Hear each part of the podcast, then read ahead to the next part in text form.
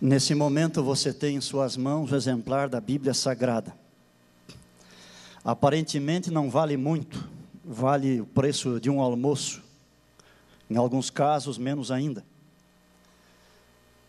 Quando estamos com a Bíblia em nossas mãos, esquecemos frequentemente de que ela está aqui conosco, tão disponível, porque um grande batalhão de pessoas foi usado por Deus para que ela chegasse em liberdade às nossas mãos.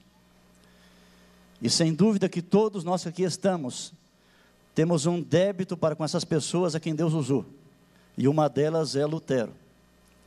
Aqui à frente nós temos dois pastores luteranos, teólogos, e aproveito para, em nome da Igreja do 27 Dia, agradecer aos dois, Dr. Erni e Dr. Wilson, por todo o trabalho pessoal de vocês, empenho em traduzir, imprimir e divulgar a Bíblia, para que pudéssemos tê-la em liberdade e estudá-la. Estamos em meio a um congresso teológico, do qual nesse momento todos nós podemos participar, nos lembrando de que há 500 anos Lutero recebeu seu título de doutorado. Na verdade, esse é apenas um motivo para termos um encontro teológico e relembrarmos de algumas das grandes lições que Lutero, orientado por Deus, nos deixou. Para Lutero, o evangelho era evangelho da justificação pela graça, mediante a fé somente. Dos muitos ensinamentos de Lutero, a doutrina da salvação pela graça, mediante a fé somente, tornou-se a mais relevante em termos de impacto geral. Lutero amava profundamente a palavra de Deus. Em muitos lugares da Europa foram erigidos monumentos em homenagem a Lutero. E nesses monumentos ele sempre aparece com a Bíblia Sagrada em suas mãos. A religião da Bíblia possui uma ideia doutrinária que a diferencia de todas as demais religiões em nosso planeta. A ideia da graça divina.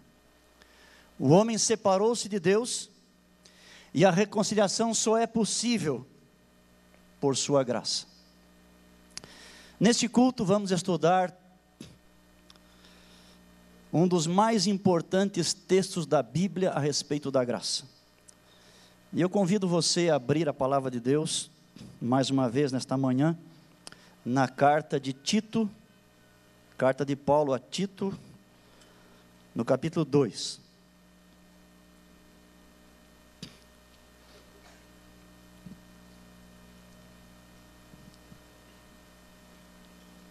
Tito, capítulo 2, O nosso texto é um pequeno parágrafo do versículo 11 até o 14.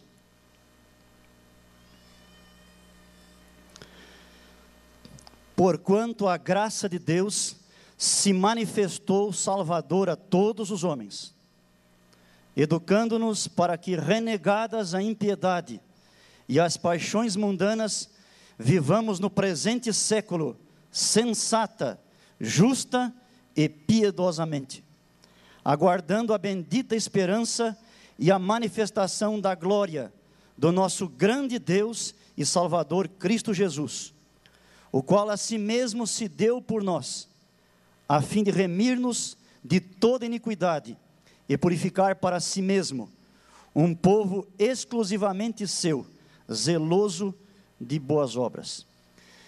Este parágrafo é um dos mais notáveis resumos de toda a Bíblia a respeito do plano da redenção. Ele apresenta as bênçãos decorrentes da graça de Deus, bênçãos do passado, bênçãos de hoje, bênçãos do futuro. Este parágrafo está intimamente relacionado ao parágrafo anterior,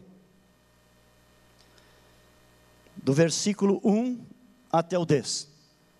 Nesse parágrafo anterior, Tito, que é um jovem pastor entre os cristãos da ilha de Creta, recebe informação de Paulo informações para passar para os membros da sua comunidade, mostrando como devia de ser o comportamento cristão no meio da sociedade pagã daqueles dias.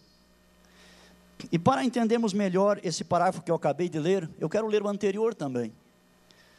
Porque, na verdade, o parágrafo que nós lemos é o fundamento teológico daquilo que foi dito antes, capacitando aqueles vários irmãos e irmãs daquela igreja cristã a terem um comportamento correto. No capítulo 2, no início, ele diz assim: Tu, porém, fala o que convém à sã doutrina. E agora menciona um conselho para homens idosos. Quanto aos homens idosos, que sejam temperantes, respeitáveis, sensatos, sadios na fé, no amor e na constância. O verso que segue tem um conselho para as mulheres idosas. Semelhantemente, que sejam sérias em seu proceder, não caluniadoras, não escravizadas a muito vinho, sejam mestras do bem. E agora menciona as jovens recém-casadas, dizendo: a fim de destruírem as jovens recém-casadas, amarem ao marido e a seus filhos, a serem sensatas, honestas, boas donas de casa, bondosas, sujeitas ao marido, para que a palavra de Deus não seja difamada. Um conselho para os moços da igreja. Quanto aos moços, de igual modo exorta-os para que em todas as coisas sejam criteriosos. Um conselho para ele, o pastor jovem do lugar. Torna-te pessoalmente, Tito, padrão de boas obras, no ensino, mostra integridade, reverência, linguagem sadia e repreensível, para que o adversário seja envergonhado, não tendo indignidade nenhuma que dizer a nosso respeito. E agora vem a última sessão, versos 9 e 10, para os servos, para os escravos. Havia escravatura naqueles dias, e muitos cristãos eram escravos, e para eles diz: quanto aos servos, que sejam em tudo obedientes ao seu Senhor ao seu patrão, dando-lhe motivo de satisfação. Não sejam respondões, não furtem, pelo contrário, deem prova de toda a fidelidade, a fim de ornarem em todas as coisas a doutrina de Deus, nosso Salvador. E na sequência vem o parágrafo, que é o motivo de estudo nosso dessa manhã. Como é que essas pessoas todas, membros da igreja, poderiam ter uma vida desta maneira exemplificada e orientada aqui. O parágrafo seguinte diz: por causa da atuação da graça de Deus em nossa vida. O que significa a palavra graça?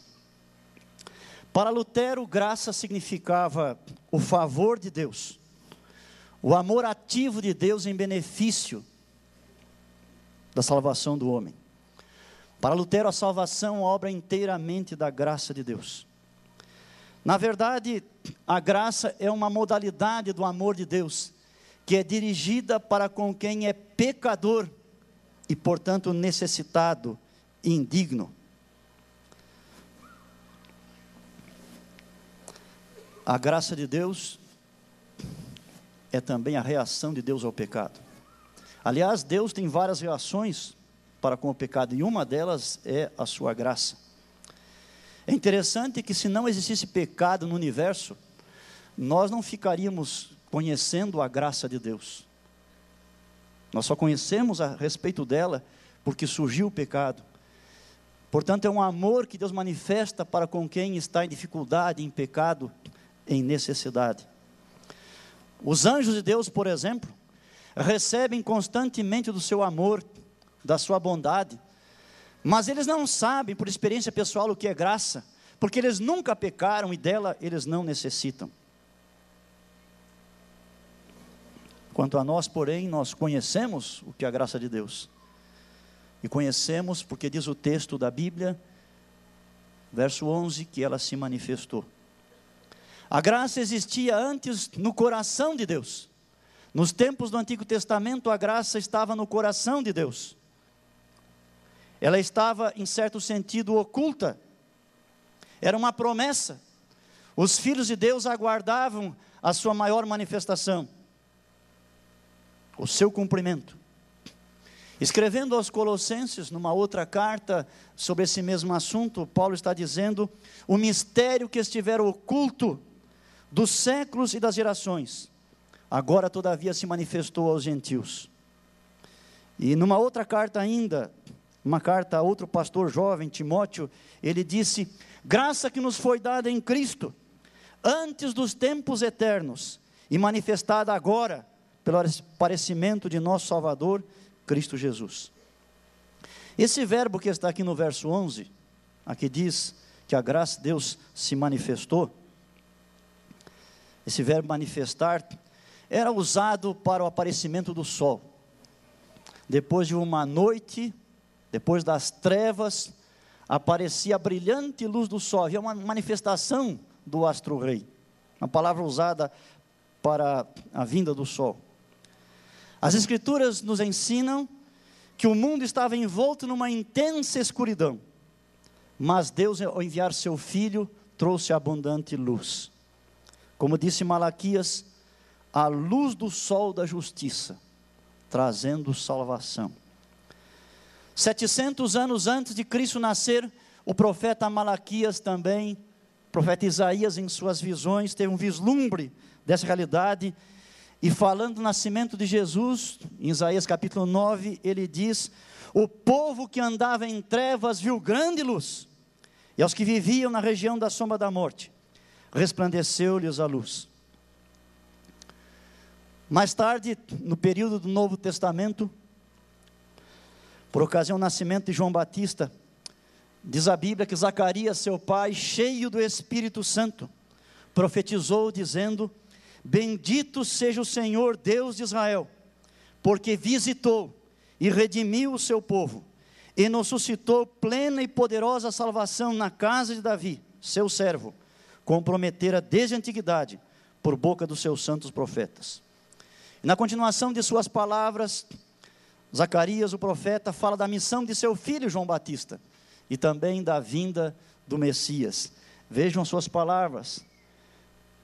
Ele diz: Tu, menino, serás chamado profeta do Altíssimo, porque precederás o Senhor, preparando-lhe os caminhos, para dar ao seu povo conhecimento da salvação, no redimi-lo dos seus pecados graça entranhável misericórdia de nosso Deus, pela qual nos visitará o sol nascente das alturas, para alumiar os que jazem nas trevas e na sombra da morte, e dirigir os nossos pés pelo caminho da paz.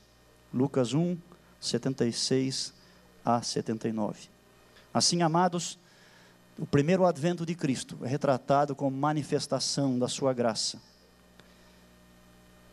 e como nascimento do sol, que à medida que vai se elevando nas alturas, vai dissipando realmente as trevas. Existe um outro lugar na Bíblia em que é usada essa mesma ideia de manifestação em relação ao sol. E eu quero ler para você agora. Ela aparece no final do livro de Atos. Ali conta como o apóstolo Paulo estava numa viagem no oceano, num navio, com centenas de pessoas e por muitos dias acometidos de uma forte tempestade. Mas ao mencionar esse fato, eu quero que você tente se colocar como um dos passageiros daquela embarcação. Você está dentro de um navio, uma casca de nós no meio de um oceano. Não aparece sol, nem lua, nem estrelas por muitos e muitos dias um mar revoltoso, aquele barco é sacudido de um lugar para outro, não há luz nenhuma. Agora vejam as palavras que Lucas usou para registrar esse fato. E aí já voltamos para Tito. Atos capítulo 27.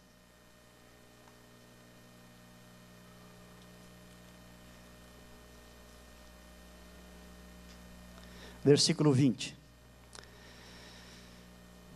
Aqui diz, e não aparecendo, é, é a mesma ideia em título de manifestação. E não aparecendo havia já alguns dias, nem sol nem estrelas, caindo sobre nós grande tempestade, dissipou-se afinal toda a esperança de salvamento. Não retrata muito bem esse texto, o que seria a humanidade, se Cristo, o sol da justiça, não aparecesse, não se manifestasse, como fez há dois mil anos? Aqui diz: dissipou-se afinal toda a esperança de salvamento. Sim, nenhum ser humano poderia salvar se Cristo tivesse vindo, aparecido, se manifestado, como fez quando nasceu em Belém. A graça foi manifestada, ela foi revelada, mas o que ela revelou?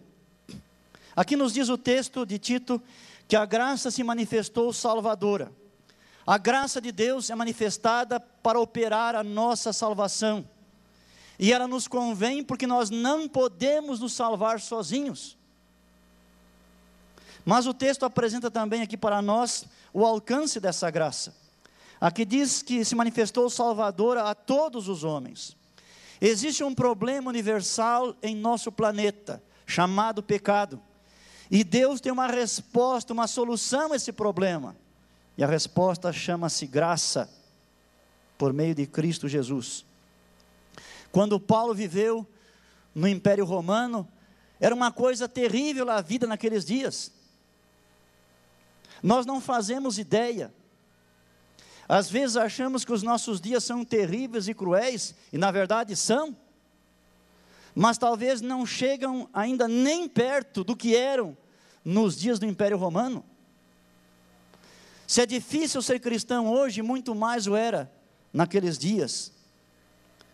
Mas quando a graça se manifestou, quando Cristo veio a esse mundo, a expansão do Evangelho trouxe uma mudança para melhor, não só entre aqueles que o receberam, mas por toda a parte. Jesus veio para pôr um fim à tirania do mal. A graça se manifestou salvador a todos os homens. Isso também nos deve lembrar que de nossa parte devemos ter consideração para com todos os homens, não importam quem sejam. Mas ela alcançou não somente todos os homens, ela nos alcançou individualmente.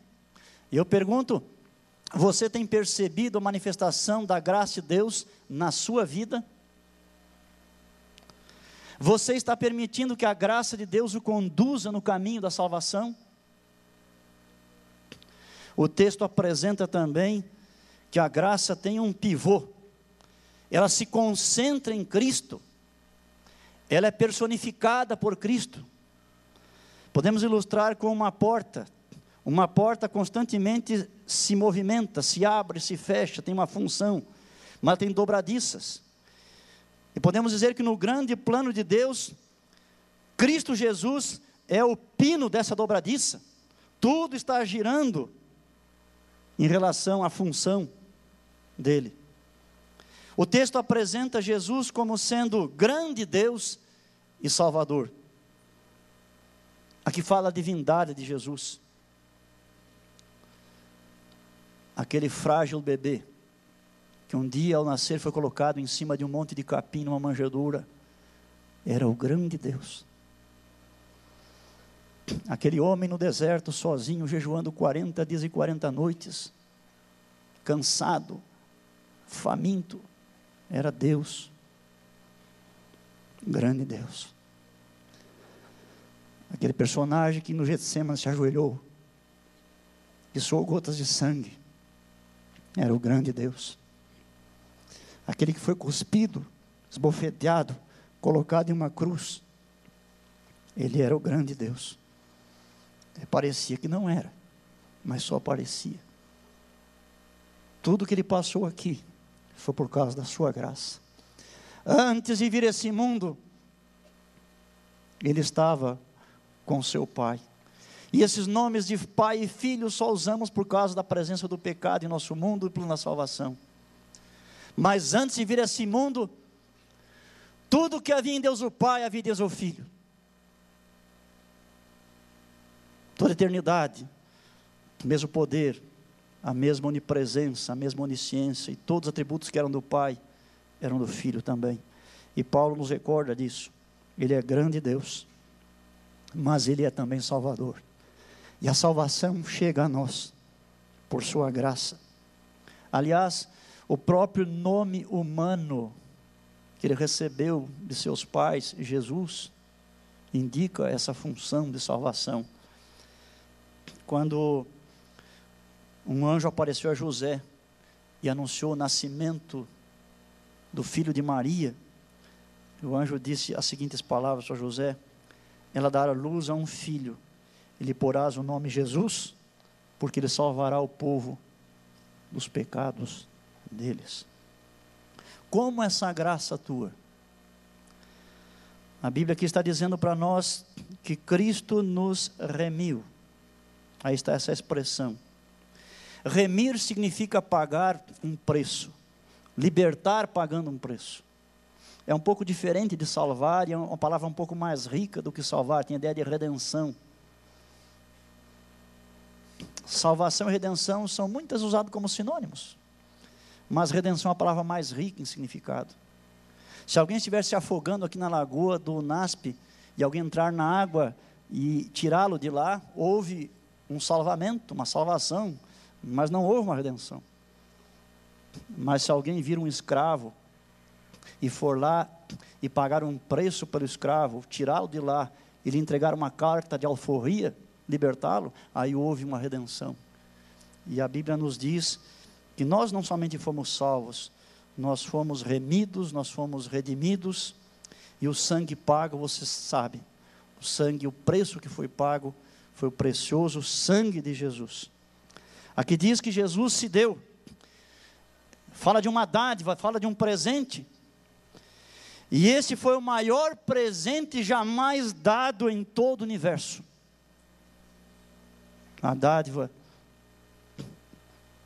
Deus entregando o seu filho. Mas a graça de Deus também, além de pagar um preço por nossa salvação, proveu também uma substituição.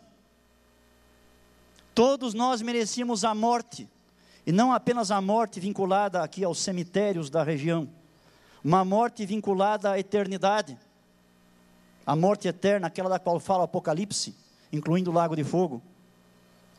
Mas Cristo tornou-se o nosso substituto, e Cristo recebeu sobre si aquilo que eu e você merecíamos receber também.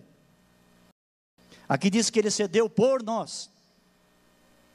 Mas essa graça de Deus também, ela proveu uma libertação. Nós éramos escravos do pecado, mas fomos libertos por sua morte.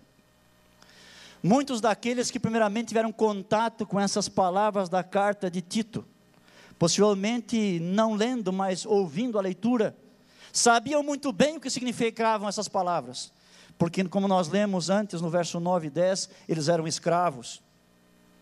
Sabia o que significava ser liberto.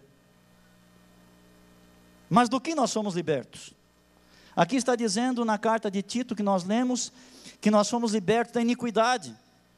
Poderia ser escrito também da ilegalidade, da transgressão da lei. Nós somos libertos não somente da transgressão da lei, da condenação.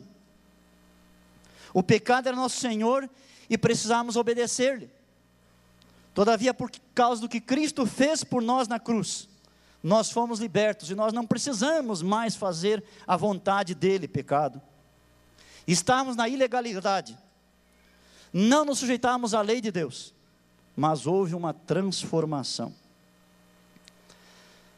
As Escrituras não falam de uma graça que livra o homem da punição do pecado, mas o deixa continuar no seu pecado. Elas apresentam uma graça que denuncia a iniquidade, condena a transgressão, e então está disponível para libertar sua vítima do pecado. Em nossas cerimônias batismais hoje, os candidatos geralmente não falam nada, apenas o pastor oficiante pronuncia algumas palavras. Mas no passado, em alguns lugares, não era assim o batizando falava alguma coisa. E havia uma antiga fórmula batismal que exigia que o candidato, no momento do batismo, dissesse assim: Eu renuncio a você, Satanás, e a todo o seu serviço, e a todas as suas obras. A graça liberta-nos do inimigo de Deus, liberta-nos do pecado. Mas essa graça ela faz mais do que isso. Isso seria muito bom, mas ela faz muito mais do que isso. Ela também nos regenera, santificando e educando. Ela não apenas produz uma mudança em nossa situação, éramos escravos, somos livres. Também produz uma mudança em nosso estilo de vida. Ela muda nossas atitudes, apetites, ambições e ações. E aqui no versículo 14, fala da purificação. A graça nos purifica. Nós sabemos que tudo que Deus faz é perfeito. E se Deus nos purifica, quão puros nós devemos estar. Essa purificação é um processo de acordo com a Bíblia. Ela começa num certo momento, naquele momento em que nós conduzidos pelo Espírito Santo, compreendemos e aceitamos que Cristo é Filho de Deus, é nosso Salvador e quer ser Senhor de nossa vida, e nós abrimos o coração e entregamos a nossa vida a Jesus, naquele momento, quando cremos em Cristo, somos justificados, nós somos perdoados por Deus completamente, por causa dos méritos de Jesus. Mas a partir de então começa um processo de limpeza em nossa vida, em que vamos sendo também transformados.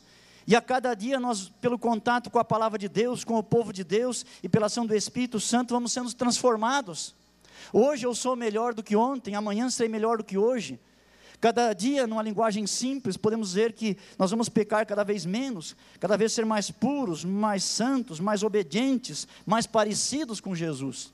Essa purificação é chamada também de santificação. Embora Lutero tenha feito distinção entre justificação e santificação, ele não a separou. Ele não imaginava que uma pudesse existir sem a outra. Sabe? Toda pessoa que é justificada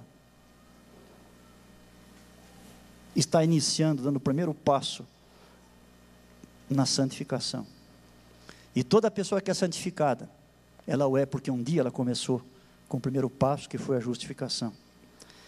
Aqui está dizendo nesse texto, no versículo 12, que essa graça nos educa. Ela atua para conosco como um professor ou diretor de escola, que ensina, capacita, treina, a fim de nos conduzir de um nível de desenvolvimento para outro. Quando recebemos a graça de Deus, podemos dizer que nos matriculamos na escola da graça. E é interessante que a graça só educa aqueles que se matriculam nessa escola, aqueles que a recebem. O apóstolo Paulo, no verso 11, ele havia falado de todos os homens, mas no verso 12 ele muda usando o pronome nos, de todos os homens para nos. Porque, embora a graça esteja disponível para todas as pessoas da humanidade. Somente terá efeito salvador na vida daqueles que a recebem voluntariamente. A graça ela educa por meio da disciplina. O verbo educar aqui podia ser traduzido por disciplinar. Assim a ideia de que a graça nos disciplina. Embora a lei seja tida como um mestre, a graça também é um mestre, e ela pode fazer como mestre o que a lei não pode fazer. A graça instila em nós novos princípios, sugere novos pensamentos, e nos faz amar a Deus e aborrecer o pecado. Nos faz amar o que Deus ama e aborrecer o que Deus aborrece. Essa disciplina, como qualquer disciplina, inclui aspectos tanto negativos como positivos. E primeiro vem o que é negativo e depois vem aquilo que é positivo.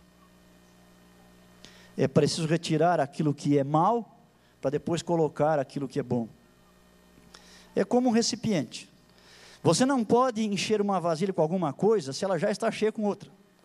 Você primeiro tem que esvaziar o que está dentro, para depois colocar uma outra coisa nova e diferente assim é conosco também. Essa disciplina da graça de Deus em nossa vida ela algumas vezes é dolorosa para a nossa natureza carnal, nos machuca, como a disciplina que um pai aplica ao filho quando necessário. É interessante também que nos dias de Paulo havia os conhecidos códigos morais, dizendo o que fazer e o que não fazer. Eram listas. Essas listas eram usadas por famílias, por famílias dos judeus, por famílias dos gentios. Essas listas diziam o seguinte: não faça isso. Aí vem uma listinha de vícios para não fazer. E outra listinha dizendo: faça assim. As virtudes cristãs que uma criança, que um jovem deveria desenvolver. E o apóstolo Paulo, aproveitando essa situação tão conhecida, em algumas cartas apresenta duas listas: o que não fazer, o que fazer. Como o cristão não se comporta, como ele se comporta. E é interessante que aqui, nesse breve texto, nós temos duas listas. Elas também são breves, mas são bastante abarcantes. Elas mostram claramente o que o cristão deve fazer e o que não deve fazer. É, voltando à ilustração da escola, podemos dizer que se você se matriculou na escola da graça, você primeiro agora tem que desaprender o que você aprendeu na escola do mundo. Quando você se matricula na escola da graça, você tem que desaprender o que aprendeu na escola do mundo. A graça nos educa a não compactuarmos com o mal. A expressão usada aqui é renegar, verso 12. Educando-nos para que, renegadas a impiedade e as paixões mundanas. Renegar quer dizer, de, significa dizer não ao mal. E a forma do verbo aí, participio auristo, renegadas, indica que fazemos isto de uma vez por todas. É um assunto já resolvido. Já decidimos em nosso coração que vamos dizer ao mal e ao pecado em todas as suas formas. E é isso que você decidiu quando o dia entregou sua vida a Jesus e foi batizado. E um exemplo disso nós temos na experiência do jovem José. Você conhece a história. Ele foi tentado muitas vezes pela senhora Potifar. E a cada tentação, a resposta era não não, não. E um dia em que ela tentou mais fisicamente do que apenas verbalmente, a resposta foi a mesma: não. Ele chegou a fugir. Nós renegamos aqui a impiedade. A impiedade aqui não significa tanto crueldade, mas se refere mais a uma não religiosidade. Assim, sob orientação da graça, os cristãos não mais se deixam guiar pelos falsos conceitos a respeito de Deus, e há muitos por aí. Renegam a impiedade, mas renegam também as paixões mundanas, os desejos mundanos. Bem, todos nós temos desejos que são desejos normais e precisam ser satisfeitos. Mas a tentação vem para abusarmos dos desejos. É, comer está bem, nós temos fome mas podemos exagerar e virar glutões, e aí é um pecado. Beber está bem, nós temos sede, mas conforme o que bebemos, nós podemos virar os beberrões, e aí isso é pecado. Fazer o sexo com a esposa, com o esposo dentro do casamento, é perfeitamente correto e agradável a Deus. Todavia, fazer o sexo fora do, da situação do casamento é chamado de adultério, fornicação, conforme o caso, isso é pecado e assim por diante. Nós então vamos renegar essas paixões mundanas que vêm a todos nós. Assim a vida cristã, ela começa com renúncia. Jesus mesmo havia dito certo dia: se alguém quiser vir após mim, a si mesmo se negue. Aí depois é que vai tomar a cruz e seguir a Jesus. A primeira coisa é negar. E Cristo falou em negar, e aqui Paulo fala em renegar ambos incentivando a abandonar o mal. Mas a religião não pode ser apenas negativa, ela deve ter aspectos positivos também. E por isso é dito nesse texto da carta de Tito que a graça nos educa a andarmos no caminho do bem, a conduzirmos a vida de um modo plenamente cristão, aqui neste mundo, em meio à sociedade ímpia, e não reclusos aí em algum mosteiro. Bem, eu falo para alunos que estão residentes, estão internos aqui no NASP, são mais de 1.300 esse ano. Você está no mosteiro? Você não vem ficar para sempre. Sua permanência aqui é temporária. Você veio para ir embora? Você apenas está aqui enquanto se firma nos caminhos de Deus? Estabelece as bases de seu caráter e de sua profissão? Você logo vai sair e vai viver no lugar onde você escolher, exercendo a profissão que você quiser, mas sempre deve ser um filho de Deus, um portador de luz, andando nos caminhos de Deus. E temos agora três palavrinhas aqui que foram muito bem escolhidas, diríamos a dedo, cada uma tem um significado especial. Como é a vida do cristão no aspecto positivo? No final do verso 12 diz: sensata, uma referência a nós mesmos, justa, a relação nossa com o semelhante, e piedosamente, a relação nossa com Deus. Nós vivemos de forma, primeiro, sensata. Vivemos com domínio próprio, com prudência, com sabedoria, moderação, controlando apetites e desejos. A relação conosco mesmo. Vivemos também de forma justa. Vivemos na relação com o semelhante de tal modo que eles possam confiar em nós e também nos recomendar.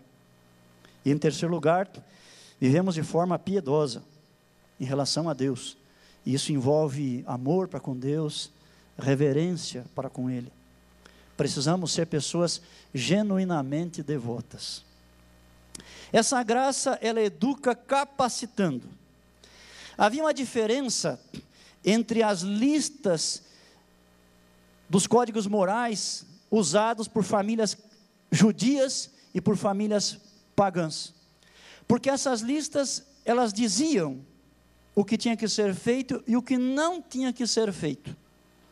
Mas no Evangelho, nós não temos somente as listas do que fazer e do que não fazer. A graça é também um poder habilitador, capacitador, que nos dá a condição de cumprirmos com essas listas da palavra de Deus, de não fazermos o que é pecado, o que é errado, e de fazermos aquilo que realmente é correto. Esse estilo de vida cristão apresentado aqui segue na contramão daquilo que é visto ao nosso redor em nosso mundo, no presente século. Mas aqui é no meio deste mundo cheio de pecado que somos convidados a viver como Deus planejou. Nesse nosso mundo, o que vale é o dinheiro, o sexo, o poder. Mas, meus amados, como foi possível para o jovem José viver uma vida impoluta na casa de Potifar e no palácio de Faraó? Como foi possível para Daniel andar nos caminhos de Deus durante todos os dias na corte de Babilônia? Deus torna possível a você também ser fiel a Deus, em meio ao mundo e às pressões que todos nós enfrentamos. Por causa da graça de Deus, podemos dizer seguidamente não ao pecado e sim ao bem. O texto falou-nos de libertação. Quando alguém é liberto, é liberto de algo para algo. Um escravo, por exemplo, é liberto de seu antigo patrão para um novo estilo de vida. Mas um erro de muitos cristãos é pensar que a liberdade que Cristo nos dá é a liberdade de seguir as orientações de Deus para fazerem sua própria vontade. Em realidade, Cristo nos liberta do pecado para obedecermos a Deus. Antes éramos obrigados a fazer aquilo que o pecado mandava que fizéssemos. Agora fomos libertos de seu domínio. E temos poder para prestar obediência. A graça de Deus operando em nossa vida. operando por nós e em nós. Mas esse texto aqui também nos fala que a graça de Deus nos torna seu povo. No versículo 14 fala sobre um povo de Deus. Deus tem um povo. Ele não guia pessoas isoladas aqui e ali. Deus nesse mundo tem um povo. Esse povo tem algumas características, de acordo aqui com esse texto. Primeiro, esse povo é exclusivamente seu. Cada um de nós deve lembrar: eu não pertenço a Satanás, eu pertenço a Jesus. Eu não pertenço a mim mesmo, eu pertenço a Jesus. Eu não pertenço ao mundo, eu pertenço a Jesus. E eu, ao ler este assunto e estudar, eu me lembrei de quando fazia ensino médio.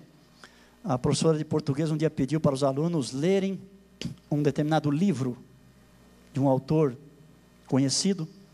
E esse livro contava da vida no Brasil, nos tempos idos, quando havia escravidão, e contava de um escravo, era um escravo assim, muito forte, muito saudável, muito atencioso, que dava muito rendimento para o seu patrão. Mas um dia, um vizinho daquela fazenda, ele fez uma proposta para o dono do escravo. Eu quero comprar seu escravo. Disse, não, não vendo, não quero saber tal. E, mas tanto insistiu que finalmente resolveu vender a metade. Então a metade do escravo é seu. Ele trabalha uma parte do dia para mim, a outra para você. E que inferno virou a vida daquele escravo. Porque um patrão era um homem humanitário, um homem bondoso, lidar. O outro era um senhor tirano, cruel. E assim ele tinha que seguir sem poder escolher uma parte da vida ao Senhor bom, uma parte da vida ao Senhor mau. Mas você pode escolher. Você pode dizer não ao Senhor mau, não ao pecado, não a Satanás, e ser submisso somente a Jesus, um povo exclusivamente seu. Jesus diz assim: Você é meu, só meu. Você é 100% meu. Mas aqui, ao falar desse povo, diz que também é um povo zeloso de boas obras. Vejam, Lutero não dedicou muita atenção às boas obras, mas apenas com receio de ser mal compreendido, de modo que isso levasse as pessoas de volta à justiça pelas obras. Todavia, para Lutero, as boas obras eram atos de amor a Deus e ao próximo, que fluiriam naturalmente no coração novo que a pessoa recebe ao ser perdoada e justificada livremente pela graça de Deus. A mesma fé que acolhe a graça e a mesma fé que justifica começará inevitavelmente a produzir frutos de justiça. As boas obras não são o meio de tornar-nos justos, mas apenas o fruto da justiça. O resultado no homem interior, da justiça no homem interior. O resultado no homem exterior, da justiça no homem interior. Nossa fé em Cristo não nos liberta das obras, mas da falsa opinião das boas obras. Aquela que presume que as boas obras podem conquistar a nossa justificação, a nossa salvação. Nós podemos começar a fazer boas obras, não para ganharmos aprovação e aceitação de Deus, mas porque nós já fomos aceitos por Deus. Obediência é uma resposta livre e amorosa de seus filhos, não acumulação mercenária de méritos por aqueles que se esforçam por aprovação. Lutero era poderoso na exposição da palavra de Deus atingiu a milhares e a milhões. Talvez por dois motivos. Um deles é por causa do seu apego à palavra de Deus, e o outro por causa da sua vida. Também era rico em boas obras. Lutero não só pregava, ele vivia aquilo que pregava. Um exemplo para nós nesse aspecto também. Ao falar de boas obras aqui nessa carta a Tito, a ênfase não é na possibilidade, mas na necessidade a graça não torna as boas obras apenas possíveis, elas torna necessárias. Deus não espera apenas que falemos de boas obras, que aprovemos boas obras, que admiremos boas obras, mas que nós pratiquemos boas obras. E isso deve ser feito com zelo. Não devemos contentar em sermos quietos, inofensivos. Devemos ser ávidos por boas obras. E o texto aqui literalmente está dizendo entusiasmado por boas obras. As boas obras fazem com que a graça de Deus em nossa vida se torne tão evidente que as pessoas à nossa volta que não são cristãs comecem a se interessar também pela mensagem do Evangelho. De acordo com o ensino aqui da Bíblia, até os escravos podiam ter boas obras. Nós lemos no verso 9 e 10 o que se espera dele. Sim, um escravo pode ter boas obras, pela graça de Deus. Quanto mais nós que somos inteiramente livres. E diz aqui que um escravo podia ornar ou ornamentar a doutrina cristã com a sua vida. Isso é conosco também. Quando as pessoas olham para o nosso estilo de vida, ver como nós falamos, como nos comportamos, como agimos em nossa família, no trabalho, na escola, com os amigos, com os colegas superiores, inferiores. Isso tudo pode tornar agradável, atrativa a mensagem do Evangelho para as pessoas que não são cristãs e que estão à nossa volta. E elas podem assim apreciar e serem abençoadas e se aproximarem de Deus. E eu me lembro agora de um episódio do Antigo Testamento, que tem a ver também com a escravidão. Um dia, uma parte do exército da Síria invadiu o território de Israel. Naamã era o comandante dessa investida. Eles pilharam a terra de Israel naquela sessão onde atacaram, devem ter matado pessoas, levaram algumas pessoas cativas, levaram os despojos, e ao repartir os despojos, as coisas e as pessoas, o Naamã escolheu uma garota para ficar como escrava de sua esposa. Acontece que você sabe, Naamã era leproso. E um dia, aquela garota, depois de estar algum tempo naquela família, disse assim para a sua patroa: Se o meu patrão estivesse lá em Israel, ele ia receber cura. Lá existe um Deus que usa um profeta, esse profeta pode curar. Uma escrava tão insignificante amigos, que nem o nome dela é dado na Bíblia. Mas a patroa acreditou. Ela contou para o esposo. E o esposo acreditou. E acreditou tanto que ele foi ao seu rei e pediu uma licença alguns dias. Pediu uma carta de recomendação para enviar ao, ao rei de Israel. E acreditou tanto que ele reuniu oficiais e seus servos e providenciou planejou a viagem, uma caravana com vários carros da época. Ele cria tanto que ele colocou dentro dos carros o pagamento que ele ia dar ao profeta assim que fosse curado. Ali está mencionado o ouro, a prata, as vestes festivas. Eles criam numa escrava, uma garota sem nome. E por que eles criam? Porque aquela garota, na sua conduta, ela ornava a mensagem da Bíblia, a mensagem sobre o Deus verdadeiro. E é isto que Deus de fato quer de nós. Aqui Tito ainda menciona que esse povo aguarda a vinda de Cristo. Esse é um texto realmente maravilhoso para nós adventistas.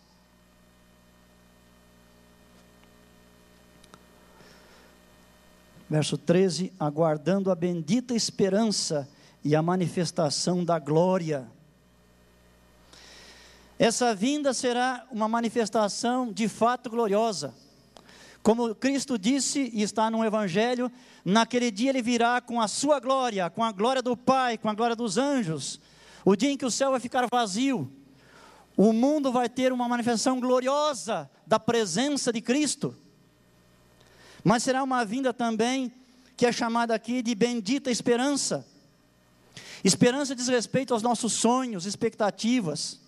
Esperança é algo que todos nós temos. As crianças têm esperanças, têm expectativas, têm os seus sonhos. Os jovens também ter, têm seus sonhos. Muitos que estão aqui, dos jovens, têm os sonhos focados em possuir aquelas coisas que parece que todo mundo deve possuir: celular, iPod, laptop, tablet, etc. Outros mais preocupados estão em concluir com proveito seus estudos, em se dar bem na profissão que escolheram, nos negócios, no amor, nos relacionamentos, na vida. Os adultos, por sua vez, sonham com casa própria, carro do ano, educação dos filhos e quanta coisa mais. Mas aqui está falando de uma esperança específica e é chamada bendita esperança. Bem-aventurada esperança. Por quê? E se conectarmos esse texto com outros textos de Paulo, nós nos lembramos. Por que a bendita esperança? Por causa da ressurreição. Essa vida não é tudo o que há. Um dia os filhos de Deus irão ressuscitar para viver na eternidade. E para nós que perdemos entes queridos, essa é uma grande, bendita e preciosa promessa. Mas é bendita por causa da glorificação, porque nosso corpo que vai envelhecendo dia a dia, enrugando, enfraquecendo, vai ser transformado. Vamos ter um dia um corpo glorioso, imortal, como o corpo de Cristo após a sua própria glorificação. Mas é uma esperança bendita também por causa da herança. Nós somos coerdeiros com Cristo e tudo que é de Cristo vai ser nosso também.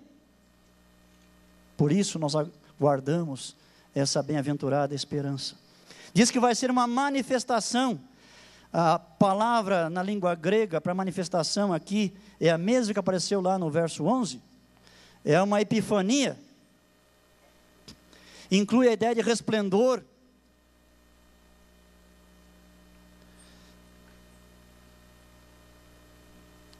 não é algo invisível, é algo bem visível, esplendoroso, radiante. E a palavra usada aqui para colocar nossa atitude frente a isso é a palavra esperança.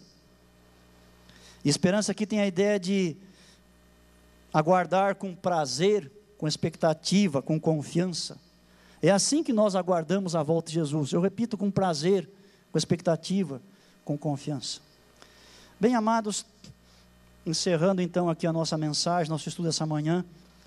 Como vimos, essa bela porção bíblica apresenta as bênçãos decorrentes da graça de Deus, no passado, hoje e também no amanhã. A palavra, ou a ideia de manifestar, aparece duas vezes, uma no verso 11 e outra no verso 13. Uma se refere ao passado e outra ao futuro. A primeira se refere à manifestação de graça no passado, e a segunda de glória no futuro. Uma nos leva ao primeiro advento de Cristo, nos faz lembrar do que aconteceu na encarnação, lá em Belém, no Getsemane, no Calvário, no sepulcro de José, no Monte da Ascensão. A outra aponta para o seu segundo advento, quando salvará todos aqueles que responderem positivamente ao que Deus tem feito por eles.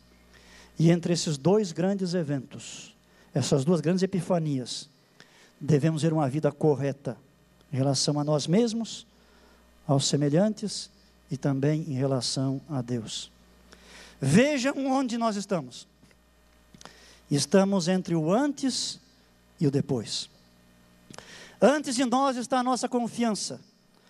O que já aconteceu e faz base, parte da base de nossa fé. E adiante a nossa esperança. O que deve acontecer. Jesus voltará para pôr fim ao presente século, onde o mal é visto por toda parte. Portanto, aceitemos o que a graça de Deus fez por nós a um custo infinito. Aceitemos a educação da graça de Deus hoje, diariamente em nossa vida. Digamos não ao pecado e ao mal em todas as suas formas.